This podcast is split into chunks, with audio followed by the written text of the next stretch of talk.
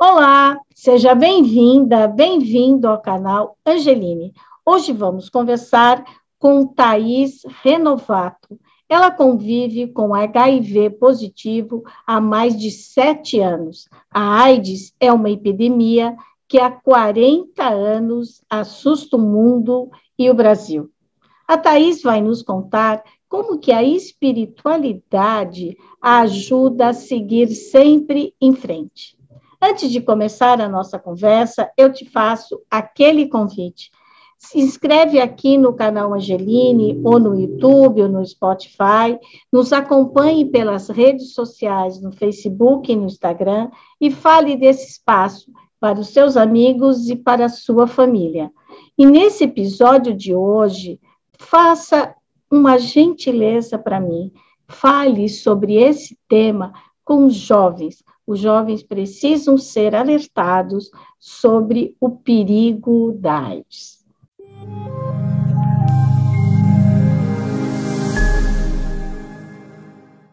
Thaís Renovato, é um prazer recebê-la aqui no canal Angeline. Muito obrigada por ter aceitado o nosso convite.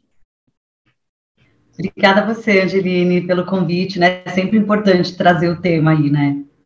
Então, a Thaís está aqui hoje para falar com a gente como é que é conviver com HIV positivo e como que ela convive com isso dentro da sua espiritualidade. Thaís, você poderia contar um pouquinho da sua história para a gente? Sim, com certeza. É, bom, eu me infectei com HIV em 2014, né? Eu perdi, eu conheci um, uma pessoa numa festa, eu sou paulista, né? Nasci aqui. É, e quando eu tinha mais ou menos 30 anos, eu conheci uma pessoa numa festa aqui em São Paulo. É, e rapidamente a gente começou a namorar.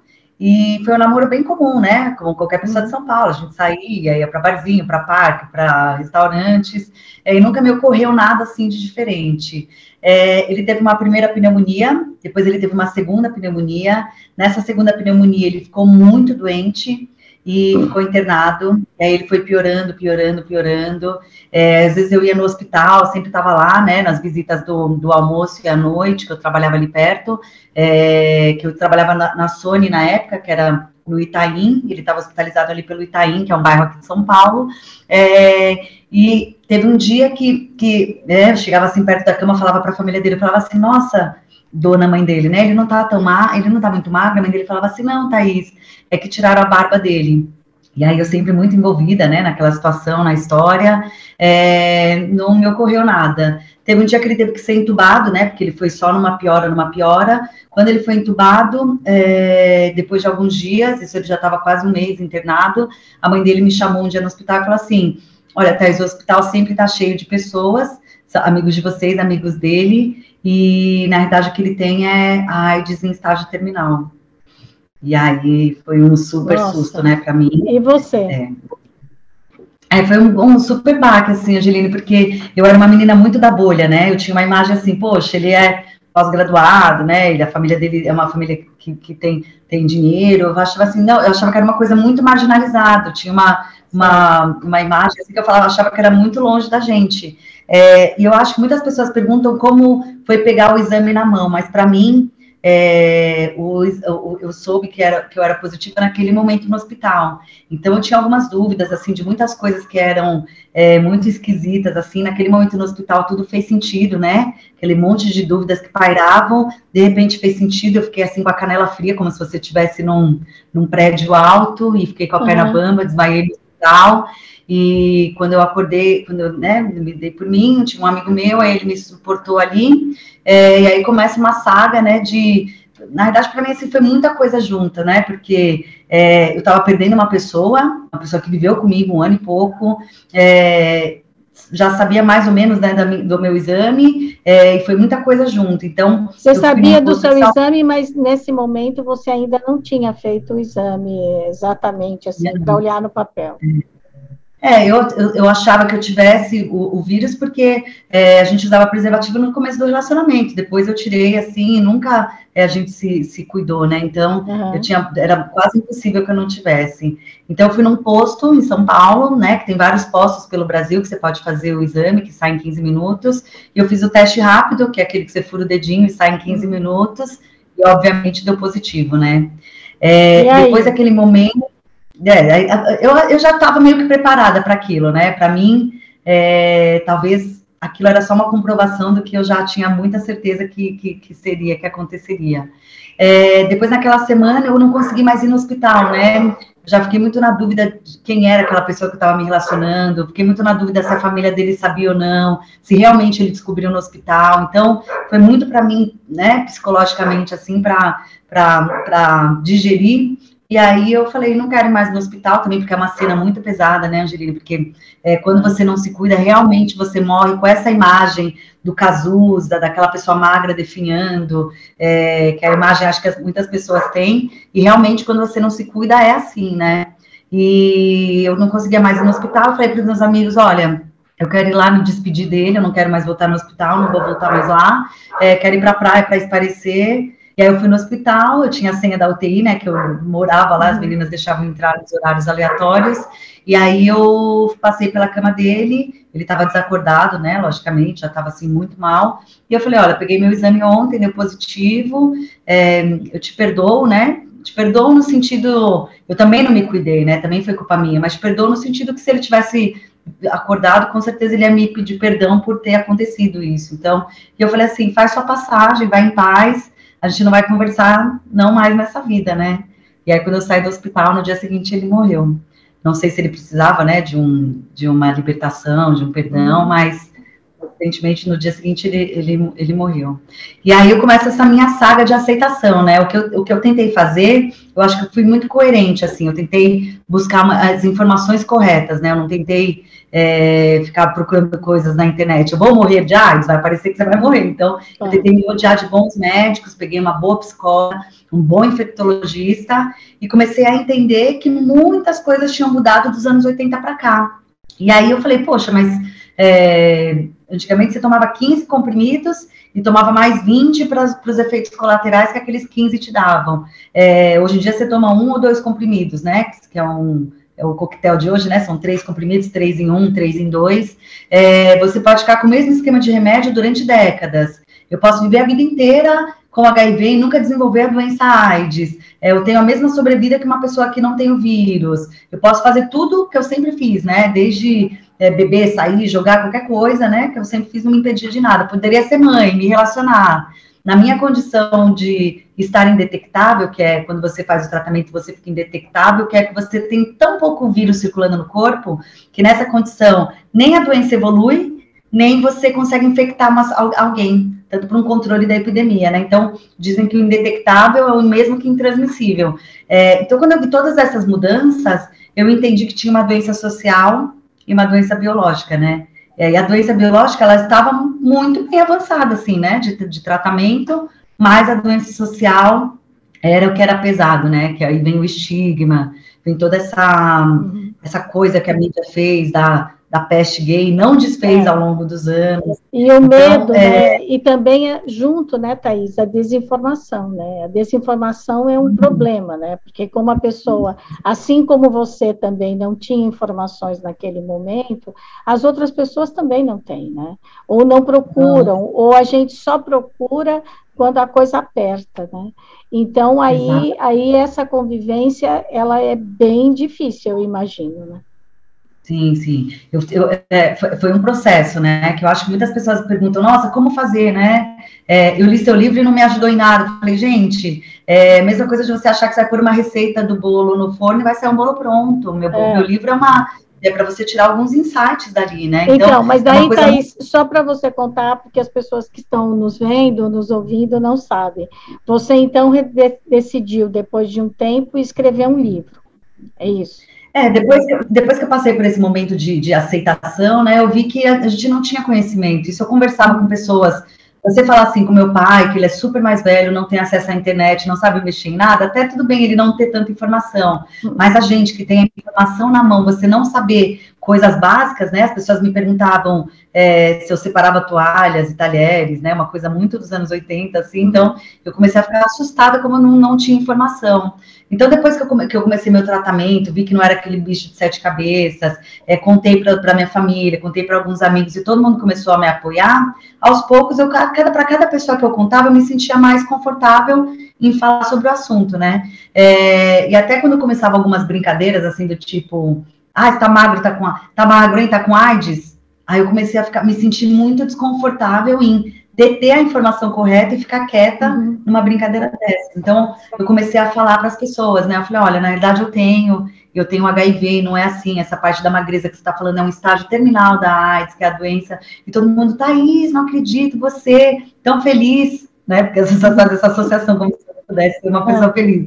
É, e aí eu comecei, eu já escrevi alguns textos, né? Eu tinha muitos textos, eu tinha um blog, e aí, no meio do nesse momento, eu falei, gente, eu preciso contar essa história, vou transformar ela num livro, que as pessoas precisam saber disso.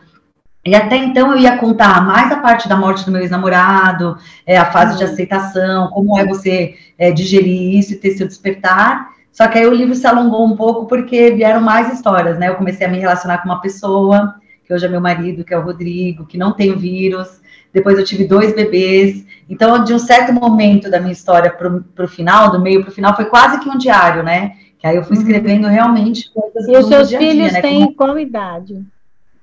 Eu tenho o João de quatro anos e a Olivia de três anos. E nenhum São deles é HIV positivo. Nenhum dos dois e nem o Rodrigo também, meu marido. Ai, Só que eu. Bom. E aí, mostra pra gente o seu livro. Você tá com ele aí, não tá? É esse aqui. Ah, cinco anos comigo. E esse livro ganhou é. um belo prêmio, né, Thaís? Sim, ganhou Novos Talentos da Literatura Brasileira. É, ele é um livro em primeira pessoa, né? E uhum. ele conta. As pessoas acham que os cinco anos comigo é o vírus, cinco anos comigo, mas na realidade são cinco períodos da minha vida, né? Certo. A maternidade, a fase do Rodrigo, toda a fase da aceitação, a descoberta do HIV e a morte do meu ex-namorado. Então, eu conto esses, esses cinco períodos. Uhum. E você, esse é o seu primeiro livro ou você está escrevendo outros? Não, é meu primeiro livro. É acho primeiro que livro. primeiro e único. Né? As pessoas perguntam, ah, você vai escrever outro? Eu falei, ah, acho que já minha história já já está bem completa. Ah, mas aí, quem, né? quem, sabe você se anima e escreve sobre até outros assuntos, né? Quem sabe, quem sabe, quem sabe vem a cura e eu escreva um dia que me curei. Imagina Esse. que bonito. Agora, Thaís, e você tem uma religião?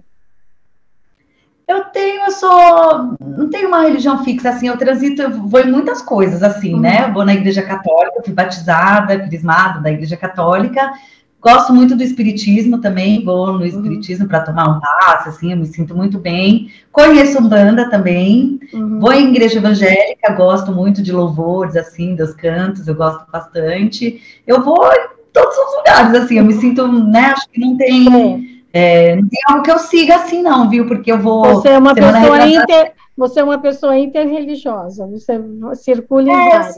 Uhum. É, eu tenho assim, eu, eu, eu, tenho uma conexão muito forte, assim, eu, mas eu, eu me acho uma pessoa muito espiritualizada, porque é, por, muito, por no começo, assim, eu falava, por que eu, meu Deus, por que eu? De, uma, de um certo momento eu falei, por que não eu, meu Deus?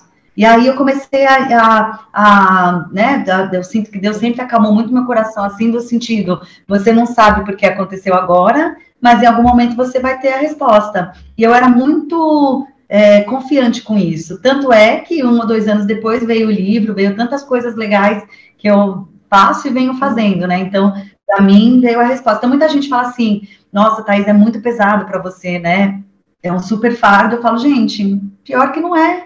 É, para mim, né, é, é, eu acho que a gente tem que ter essa, esse, talvez seja até um discernimento, né, de você uhum. aceitar as coisas que você, você não pode mudar e aceitar, né? A gente não tem muita escolha. Quando as pessoas falam, ah, mas o que fazer? Que quando eu peguei meu exame, eu não tinha muita opção, né? Ou eu me tacava da janela, ou eu enfiava a cara nas drogas, ou eu me cuidava. Eu não tinha várias escolhas, uhum. né? Eu tinha a única opção de, de me cuidar. Então, é óbvio que eu passei por um momento de luto, como muitas pessoas passam, né? Eu acho que é, você pegar um exame de, de, HIV ou de qualquer doença muito, muito grave, é quase que um luto em vida, né? Acho que o HIV específico é um luto em vida, é como se fosse uma morte em vida, porque por mais que as pessoas saibam que a doença evoluiu, é, essa parte social é quase como se fosse né, uma morte social. Então, acho que é por isso que as pessoas entram é, nesse luto, as pessoas recebem o exame com tanto pesar, assim.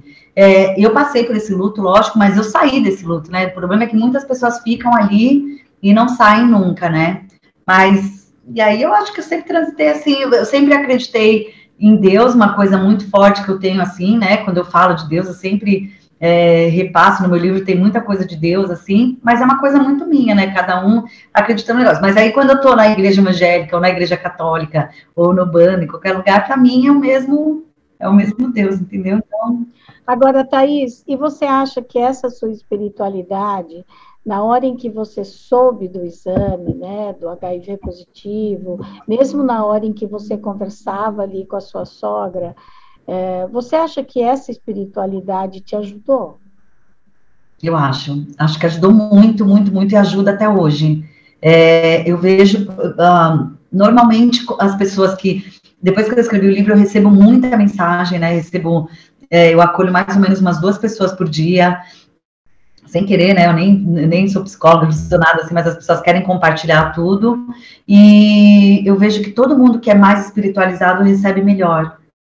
Todo mundo que, ah, Thaís, eu tô tranquila, eu tô em paz, tô com o coração em paz, é, vou fazer tudo que tem, tem que ser feito, é, vou entender um pouco melhor e vou seguir a vida. Todo mundo que, que tem essa, essa tranquilidade, assim, sabe, que tem as rédeas da sua vida, tem sempre o mesmo detalhe em comum. Essas pessoas sempre falam alguma coisa de Deus, ou eu tô confiante, eu tô é, tranquila, eu tô aceita é, na situação. Todas têm a mesma, mais ou menos o mesmo pensamento que eu tive na época. Isso é comum, assim, de, de todos eles. Eu vejo Thaís, isso. uma coisa que me chamou muita atenção, que eu acho que tem a ver com a sua espiritualidade, é que você volta ao hospital e diz: Eu te perdoo.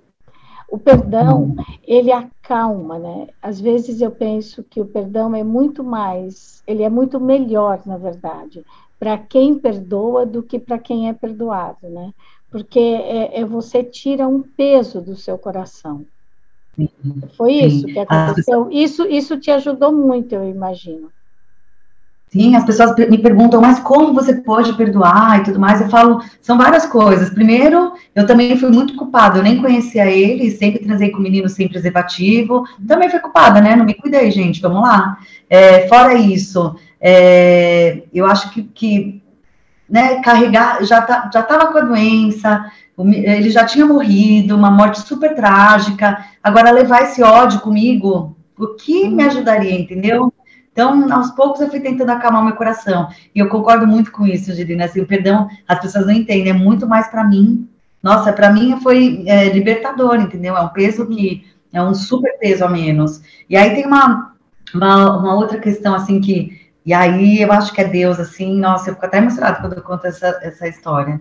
É, quando, quando todo mundo descobriu no hospital que ele tinha a AIDS propriamente dita, é, o hospital ficou muito lotado de gente, sempre, né, das pessoas muito curiosas, e meus amigos, né, que me adoravam, falavam assim, Thaís, vai lá, nunca mais vai nesse hospital, nunca mais entra lá, entra lá e desliga os aparelhos dele, as pessoas, né, Thaís, nunca mais volte lá, dê as costas da sua família e tudo mais, eu falava assim, gente, eu não vou fazer isso, né, que tipo é, de pessoa eu seria se eu não estivesse do lado dele quando ele mais precisasse. Eu quero terminar isso, eu vou fechar esse ciclo. Eu preciso disso para eu poder seguir. Aí, tudo bem. Cinco, quatro, cinco anos depois, eu conheci o Rodrigo, meu atual marido. É, no começo, eu não tinha falado ainda da minha sorologia, por mais que eu estivesse indetectável, eu não colocasse ele em risco. E aí, é, um dia a gente foi numa viagem eu estava me preparando para contar para ele, a gente estava numa relação sexual, o preservativo estourou, eu fiquei muito nervosa porque eu não ia contar ainda naquele momento, ele falou assim, calma, Thaís, eu não tenho nada. Eu falei assim, mas eu tenho. E aí eu comecei a chorar e contei toda a história, falei, na verdade, meu namorado não morreu de, de pneumonia, ele morreu é, de AIDS, eu me infectei, me perdoa, abri meu coração, né, chorei, falei, me perdoa, eu tinha muito medo de te perder, porque eu te amo, eu fiquei, achei que você ia ficar muito assustado, e aí o que, que ele falou para mim? Ele falou assim, Thaís, eu não vou embora, que tipo de pessoa eu seria se eu não tivesse do seu lado quando você mais precisasse de mim? Quando ele me falou aquilo, Angeline, para mim, era tão nítido que era Deus, porque ele poderia dizer qualquer frase do mundo. Ele não precisava dizer exatamente o que eu disse. E na minha cabeça, pode ser até uma viagem na minha cabeça, mas para mim é tão claro que Deus falou assim: olha, o que você fez aqui, você está recebendo aqui. E é por isso que eu vou te usar a mesma frase para você saber que eu estou aqui, entendeu? Então, isso eu falo nas minhas palestras, eu falo no meu livro. É, para mim é muito claro, muito claro que é, o Rodrigo poderia ter usado qualquer frase, né? Ele, mas Deus fez ele usar a mesma frase que eu usei no leito de morte do, do, do meu ex-namorado para mostrar essa, né, essa sincronicidade do, do, do destino. E aí é vida. é isso, né? Tudo que você faz um dia volta para você. Sim, eu acredito demais nisso, assim, demais. É, quando, as pessoas, quando eu conto para as pessoas, as pessoas falam, nossa, fiquei arrepiada. É uma coisa muito de Deus, assim, ele ter acontecido exatamente a mesma frase, mais ou menos numas circunstâncias, porque eu também poderia ser a pessoa que pegou o vírus, ficou revoltada e passou para um monte de gente, passou para o Rodrigo, que era menino inocente. Não, o que fizeram comigo, eu não vou fazer com as pessoas, eu vou fazer ao contrário, eu vou cuidar das pessoas. Então, quando né, eu fiz isso, é, parece que eu recebi de volta. E naquele momento, nessa frase, que é também o que eu, o que eu sempre falo, para mim ali foi o meu despertar.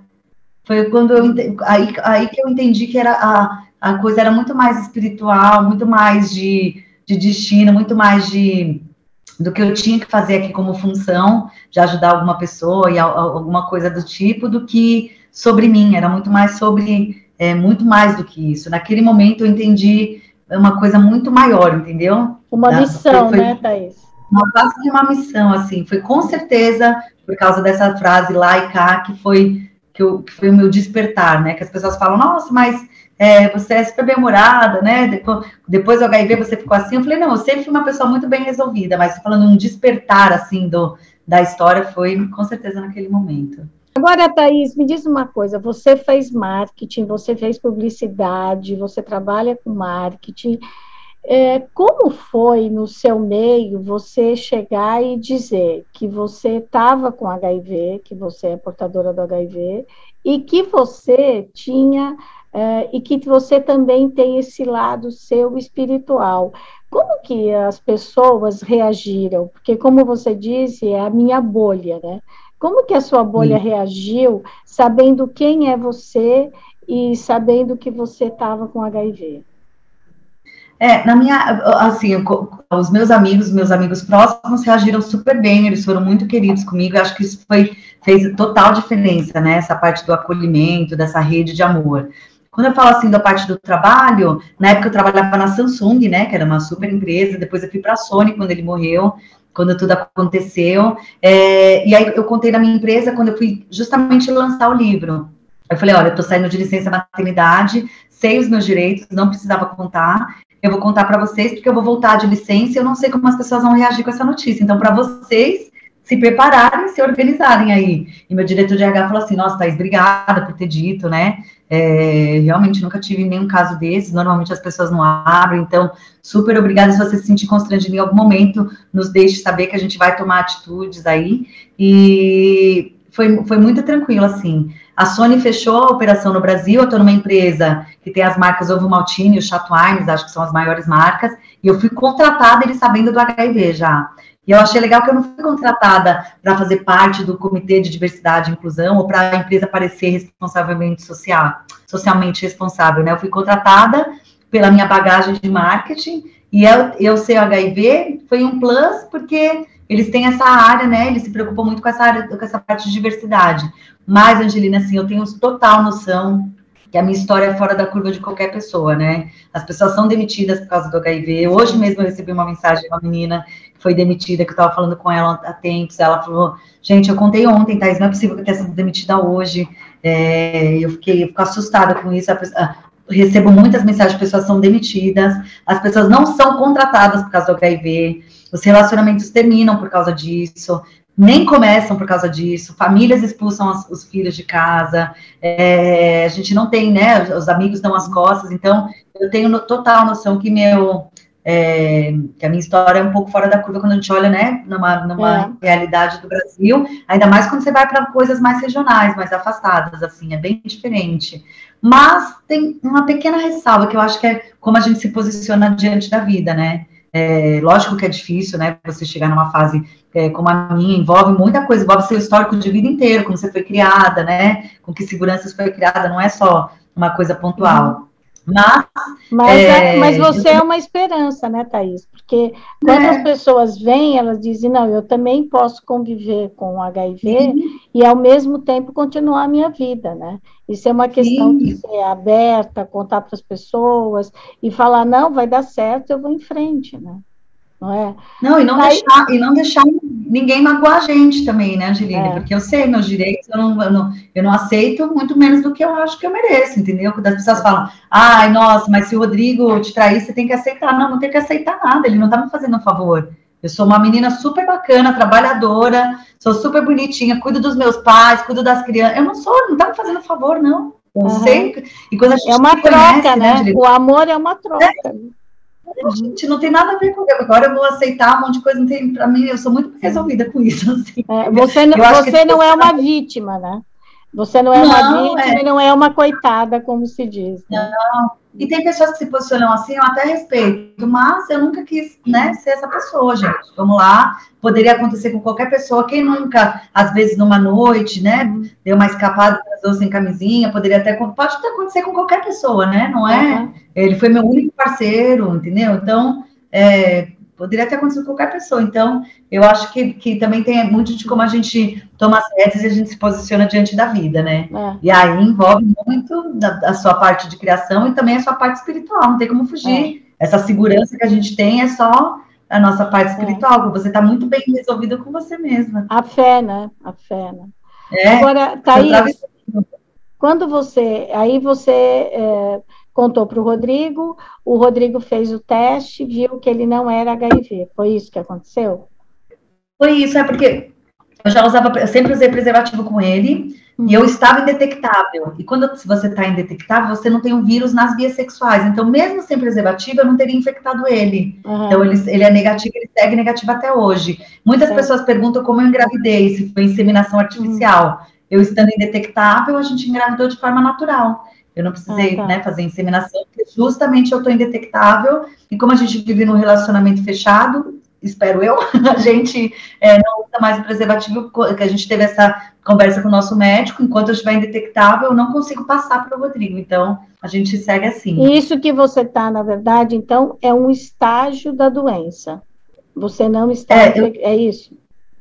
Não, eu tenho vírus, né? Uhum. Só que eu tenho vírus circulando em tão pouca quantidade, nessa pouca quantidade eu não consigo infectar ninguém. Ah, então, ainda, uhum. você tem uma, uma quantidade de vírus por mililitro de sangue. E aí tem gente que tem uma carga viral muito alta, de 10 mil cópias, 200 mil cópias, né? É, uhum. Quando você já está com AIDS, você está com mais de 500 mil cópias. Aí, quando você está com, com, com, com a carga viral baixa, quanto mais baixa você tiver, o indetectável é abaixo de 40 cópias por mililitro de sangue. Quem está abaixo de 40 cópias é muito, muito baixo, entra no estágio indetectável, que é como se o vírus estivesse dormindo e aí Sim. segue por décadas assim. E quando os seus filhos nasceram, eles fizeram teste mesmo assim? Sim, eu tive, eu estando, mesmo estando indetectável, é, na minha época era preferencialmente cesárea, hoje em dia você pode fazer normal. É, tem mulheres que descobrem durante a gestação, então você pode tomar o AZT intraparto durante o parto, né? Três horas durante o parto, e aí você uhum. não corre o risco de passar para o bebê. O bebê, quando ele nasce, ele precisa tomar um xaropinho, algumas semanas de vida, né? Minha, meu primeiro filho foram seis semanas, agora já mudou o protocolo, são quatro semanas só. É, e você não pode amamentar porque no leite materno tem o vírus. E isso é um protocolo do Brasil. Quando você vai para alguns países da África, você pode amamentar porque as crianças morrem lá de desnutrição. Então, é. esse protocolo de não amamentar é um protocolo do Brasil. E hoje, né? Porque às vezes amanhã talvez a gente possa amamentar, mas esse, uhum. é do Ministério da Saúde. E aí eu segui tudo direitinho. Os bebês nasceram sem o vírus, os dois. É... Desculpa, eles depois eles fizeram um teste para ver os, eles nascem com os meus anticorpos, mas depois de 18 meses nem meus anticorpos mais eles têm. Então, é como se eles não tivessem tido nenhum contato com o vírus. É incrível. Ah, mas nossa, é incrível mesmo, né? Como a ciência avança, né? Que maravilha, porque tudo isso, é, na verdade, né, é, dos seus filhos, é, tem a ver com os medicamentos que você toma, né? É isso que, que não permite que o vírus se prolifere, né? Ele vai Sim. tomar que ele durma cada vez mais, né, Thaís?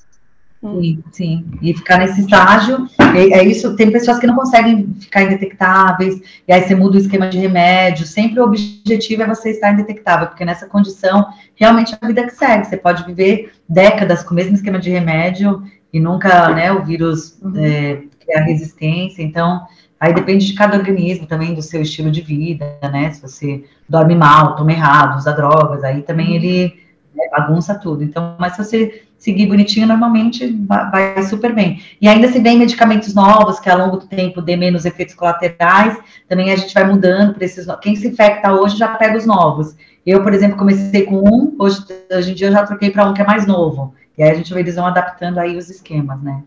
E é, é muito importante, né, que todos esses medicamentos sejam é, adquiridos pelo SUS, né? Porque Sim, assim todas as pessoas que, que precisam tem acesso. Né? Sim, no SUS você pode fazer tanto teste, é, que se você descobrir lá, você tem apoio psicológico, você tem assistente social, você tem infectologista, nutricionista, você retira os remédios lá, faz os exames lá, é, assim, essencial, porque se você pensar que em alguns países é pago o tratamento, por exemplo, se eu tivesse que pagar, talvez eu não tivesse condição. Uhum. É, imagina quem não tem realmente condição, né? A pessoa ia morrer.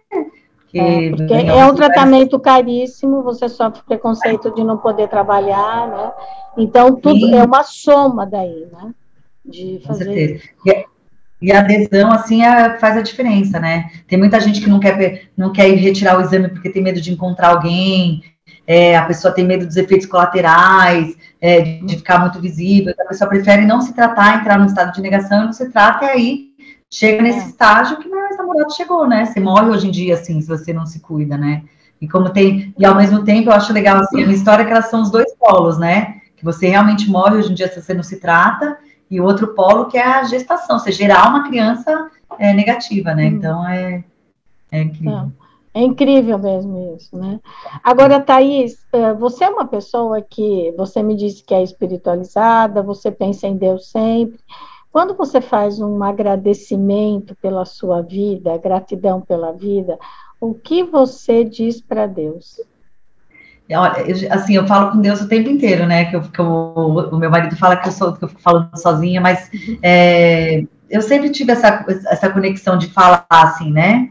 Sempre falei muito com Deus, sempre falei, falei, falei. É, e eu acho que aí você cria meio que um elo, né? Por exemplo, meus filhos, eles, é, eles deitam e agradecem. Eu tenho um vídeo no meu Instagram que é super bonitinho. Meu filho fala, obrigada pela cama, pelo chuveiro, pela almofada. Ele agradece coisas banais, assim, é muito inocente. E aí você fala assim, nossa, que inocência, mas eu agradeço também por isso. É, ainda mais depois de uma é, notícia de uma doença grávida, eu vi a morte tão de perto, às vezes eu acordo na cama, eu moro aqui no bairro do Paraíso, em São Paulo, ele é bem arborizado aqui, eu moro numa casa, abro a janela assim, e aí eu fico assim, olhando lá fora, assim, a árvore, tem um monte de passarinho aqui, eu fico olhando lá, e aí o Rodrigo, meu marido, fala, Thaís, acorda, mas é tipo, obrigada, Deus, por eu, né, por tão né, parece tão pouco, mas para mim não é tão pouco, né, é, é, é, é, esse sentimento de gratidão mesmo, e eu não peço muita, eu acho que é a diferença, eu não peço muita coisa, né, eu agradeço, muita gente fala assim, eu estava falando com uma menina hoje, ela falou assim: Eu não acredito, Thaís, eu não aguento ter que tomar esses remédios todo dia, eu não aguento mais. Eu falei, mas você passa mal, você tem algum efeito colateral? Não, eu só não aguento ter que tomar isso. Eu fiquei pensando em mim, sabe? Quando eu tomo remédio, eu falo assim: graças a Deus, tem um negócio que pode fazer eu estar tá viva. Eu não tomo, ai meu Deus, que saco esse remédio. Eu tomo, nossa, que incrível que tem um remédio que possa fazer eu ficar viva, porque eu tomo com agradecimento. Ainda bem que tem isso que pode fazer eu viver, entendeu? É, eu acho que tem, tem, é, é, é, meio que ao contrário, né? Não é, ai, me dá, me dá a cura, ou me dá uma outra coisa. É, obrigado por ter isso, né? Que é o que a gente tem. Obrigado por. por... Ou seja, é, meu ex-namorado morreu, eu tenho HIV. Ao invés de, ai, meu Deus, eu vou me matar, é obrigado por eu estar viva e eu ter podido fazer uma família e, e ter seguido. É mais é, nessa linha, talvez. E aí, talvez seja essa a sua missão, né, Thaís? Porque é, você me disse que tem, que tinha um blog e você escreve o livro, as pessoas começam a te procurar. Então, na verdade, você vira assim, não sei se esse é o termo, mas uma conselheira, né? As pessoas conversam é. com você e elas veem também em você um exemplo, né? Isso que você acaba de uhum. dizer é maravilhoso. Sim, às vezes quando às vezes eu recebo uma mensagem de uma menina que acabou de descobrir que ela fala que é super jovem, que ela hum. não quer mais viver, que ela não quer tratar, que não sei o que lá. Antigamente eu me envolvia muito nas histórias, assim, eu ficava muito mal psicologicamente. Depois eu coloquei um bloqueio assim de tentar não me envolver nas histórias, que eu recebo muita história, muita mesmo. Uhum. Histórias muito bonitas, histórias muito feias, assim. Então, cada pessoa que morria, eu ficava muito abalada, né? E aí, psicologicamente, eu falei, gente, eu não vou mais me envolver nas histórias, assim, friamente mesmo. Se você não quer se cuidar, se você for é, se jogar da janela, assim, eu não vou mais me envolver nisso, porque estava me fazendo muito mal. Mas, ao mesmo tempo, quando eu recebo uma mensagem de alguém que fala, é, Thaís, eu não quero fazer nada, eu não quero mais viver, e um ano depois eu recebo um ultrassom dessa menina, nossa, aí é isso, é impagável, né? Que ela fala, é, eu tive, eu saiba só engravidei, eu só tô nesse momento porque lá atrás eu tive. E às vezes nem eu nem falei com a pessoa, ela viu um, um vídeo, ouviu uma foto ali, e aquilo é, empodera, né? Que a pessoa é. fala, gente, é, por que, que eu não posso ser assim também? E aí a pessoa começa a, a, é, a sair daquele lugar, né? Que ela fala, não, pera lá. Tem gente que fica ali, né, naquele, é. naquele buraco, assim, mas tem gente que você fala, não, peraí, eu não quero mais ficar aqui. E isso é, Acho que é demais. Aí talvez seja aí a missão, né? E eu fico pensando, eu queria, quando eu escrevi o livro, eu queria ajudar uma pessoa que fosse, mas graças a Deus já passou demais disso, assim. É. Então, já Thaís, me valeu a vida. já plantei a árvore, escrevi o livro e mais filho. tive um filho. Thaís, e você é, tem uma ligação com a agência de notícias da AIDS, né? Com a Roseli Tardelli. O, a missão Sim. também da agência é muito boa, né? É impressionante, porque é, às vezes eu penso que falta, eu não sou do ramo, nada, mas assim, falta publicidade de fato para lembrar as pessoas que a AIDS existe, não foi embora. Que precisa usar a camisinha, que precisa usar o preservativo, que precisa falar sobre isso, porque é, é um pouco raro como o seu ex-namorado morreu. Porque o, o, praticamente todas as pessoas que eu conheci, o que eu conheço, que têm o HIV, a primeira coisa que faz é procurar um auxílio médico. Né? Então, na verdade, é, as pessoas, é, os mais jovens hoje, não viram o Cazuza, né? não viram as pessoas até o final. Então, parece que não vai acontecer. É o que você disse, eu vivia na bolha, ele era um cara de família que eu conhecia, então estava tudo certo. Né? Então, você não acha que falta um pouco de publicidade sobre, sobre a AIDS? Eu acho, acho que falta bastante. A agência AIDS faz um trabalho incrível com a Roseli Tardelli, pela história dela, né, com o irmão dela e tudo mais. Mas é, esse é o trabalho que a gente faz para as nossas microbolhas, né? Eu faço aqui, falo para uma pessoa, essa pessoa fala um pouquinho mais, mas essa, essa, essa mídia mais em massa, é uma coisa que a gente não consegue alcançar. Deveria ser uma coisa é. mais do governo, né? Um calendário, e não falar isso só no primeiro de dezembro, não falar só no carnaval. E olha que a gente nem está falando muito nem nessas épocas, né? É. Mas que a gente tivesse mais continuidade, né? E que a gente não falasse, o que eu sinto falta, que todo mundo me pergunta isso, assim, eu sinto falta não só dessa parte de prevenção, do faço teste, mas o outro lado também, que é se você tem, é, se cuide, saiba que as uhum. pessoas podem viver bem. Porque parece que é não caia ali, não, não, não uhum. é, faça tudo para não estar ali naquele bolo. Não tem os dois lados, né? Caso você uhum. tenha HIV, você pode viver super bem. Eu acho que a gente teria uma é, uma coisa meio balanceada, né? Você pode se prevenir, é, um ganho, você, né? Hum. você pode viver bem também, tem os dois lados aí. É, porque precisa mesmo de campanhas publicitárias, né? De massa. Sim para que as pessoas acordem, né? É como foi agora, por exemplo, com a vacina, né, do coronavírus. É, as pessoas precisam saber que tem a vacina, onde tem a vacina, onde você tem que procurar. Então, essas são campanhas que precisam ser campanhas permanentes, como é a campanha da Sim. gripe, como é, né? É, porque senão as pessoas vai caindo no esquecimento. Né? E quando você vê, nós não estamos falando de qualquer coisa, nós estamos falando de vida e morte. Né? Sim, por, isso é tão, por isso é tão importante. Né? Nossa, Thaís, a sua história é maravilhosa. Olha, eu ficaria aqui horas te ouvindo, porque você é de um dinamismo, né? de uma vivacidade. Né? É muito legal. Eu gostaria de te perguntar se você gostaria de dizer alguma coisa que eu não te perguntei, que você acha importante nesse momento para quem está nos ouvindo ou nos assistindo. É, eu acho que pela história assim, a gente passou por tudo que a gente tinha que passar, mas eu acho que o que eu diria para as pessoas que vivem ou convivem com HIV é que a gente tenha, é, a gente sempre fala né, de empatia e tudo mais, mas é que a gente tenha também esse lado um pouco mais acolhedor, né? É, me perguntaram qual era o meu sonho para esse primeiro de dezembro. Eu queria que as pessoas, que a gente naturalizasse mais as coisas, né? E não banalizasse, naturalizasse. Por exemplo, se alguém fala de diabetes no café do trabalho, por que eu não posso falar do HIV? E deveria ser uma conversa assim. Cada vez que a gente fala mais e leva mais informação, ia ficar uma coisa tão comum que as pessoas iam se sentir confortáveis em contar suas histórias e não ia ser mais esse bicho de sete cabeças daqui uns 10 anos, né? Então, eu queria que a gente é, naturalizasse mais. Então, se você vive com HIV, né, não, não deixe de, de, de, fazer o tratamento, acho que isso é básico. Se você nunca fez um teste, se teste para você ter oportunidade de se cuidar. E se você não tiver nada, agora se cuidar sempre. É, e para quem não vive, não convive, que vale é, é, a informação, né? Porque acho que a informação empodera uma pessoa informada. Nunca mais ela, uma menina, uma criança que é, que está na sua vida sexual, por exemplo, que tem informação de preservativa, se tiver um menino que queira transar sem camisinha, ela vai falar: não, não, não, não é só gravidez, tem doenças e tudo mais, eu não quero, não aceito. Então, a informação empodera. Eu acho que é, a gente tem essa, essa mentalidade, né, todo mundo.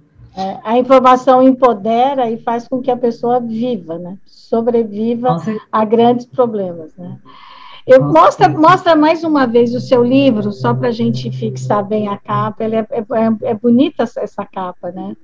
É linda, né? Isso aqui é uma foto minha do. Ah, essa aqui, né? Uma foto minha do Rodrigo, quando eu estava é. grávida, que eles. É, um artista fez o desenho dela de novo. Uhum. E aqui eu não sei se dá para ver, mas são cinco faixas, do escuro para o claro, uhum. assim, como se eu estivesse no fundo eu vou te mandar um, aí você vê pessoalmente. tá bom. E Thaís Renovato, foi um prazer recebê-la aqui. Muito obrigada por ter aceitado o nosso convite. A sua conversa é super agradável, mas o que eu posso te garantir é que esse seu ânimo, essa sua vontade de viver, ela, nossa, ela reverbera, como se diz atualmente, né? Nossa, que maravilha! Eu sou grata a você por esse entusiasmo que você tem diante da vida, por você contar a sua história e principalmente por você ajudar outras pessoas. Muito, muito obrigada. E eu também convido aqui você que está nos ouvindo pelo Spotify ou nos assistindo pelo YouTube, se você considera esse conteúdo relevante, compartilhe o vídeo, fale com os seus amigos, fale com a sua família, fale principalmente com as pessoas mais jovens sobre a necessidade de usar o preservativo. E eu espero você sempre, toda quinta-feira, uma nova entrevista. Muito obrigada, Thaís. Obrigada a você, Angelina. Até a próxima. Um beijo. Até a próxima. Obrigada.